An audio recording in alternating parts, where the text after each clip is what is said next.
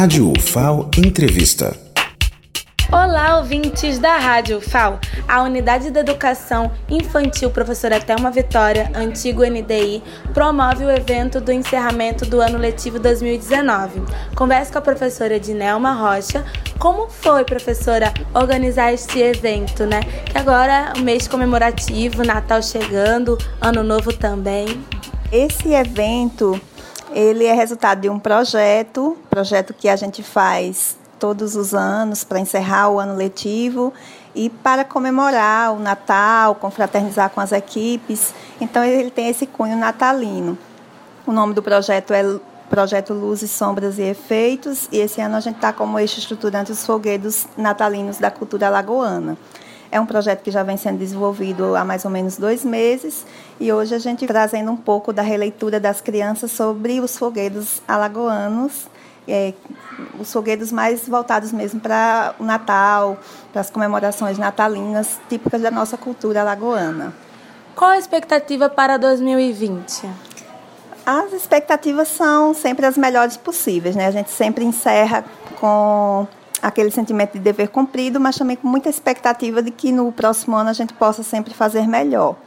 Então, nós temos a. Ah, as matrículas já estão abertas, já estamos recebendo as crianças da comunidade interna, que são os filhos de estudantes e filhos de servidores, e também já estamos com as matrículas, as pré-matrículas abertas para os filhos da comunidade do entorno aqui da UFAL. Então, é o, o nosso NDI, né, agora atual professor Thelma Vitória, sempre cria grandes expectativas, porque é uma unidade que atende a criança de 2 a 5 anos de idade e garante essas crianças viverem a infância em toda a sua plenitude, podendo usufruí-la e vivê-la, né, desenvolvendo seus aspectos emocionais, sociais, culturais, psicológicos, afetivos. Enfim, nós tentamos fazer um trabalho que ajude as crianças a desenvolverem-se plenamente. Dando inclusão social também, né? Como é trabalhar com as crianças?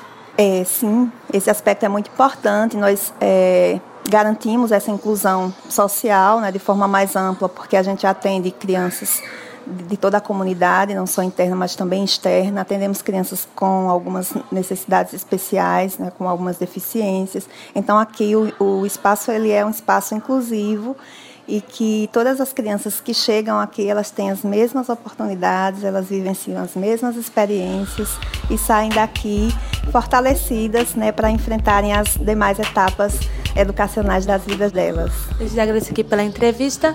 Blenda Machado para a Rádio FAO.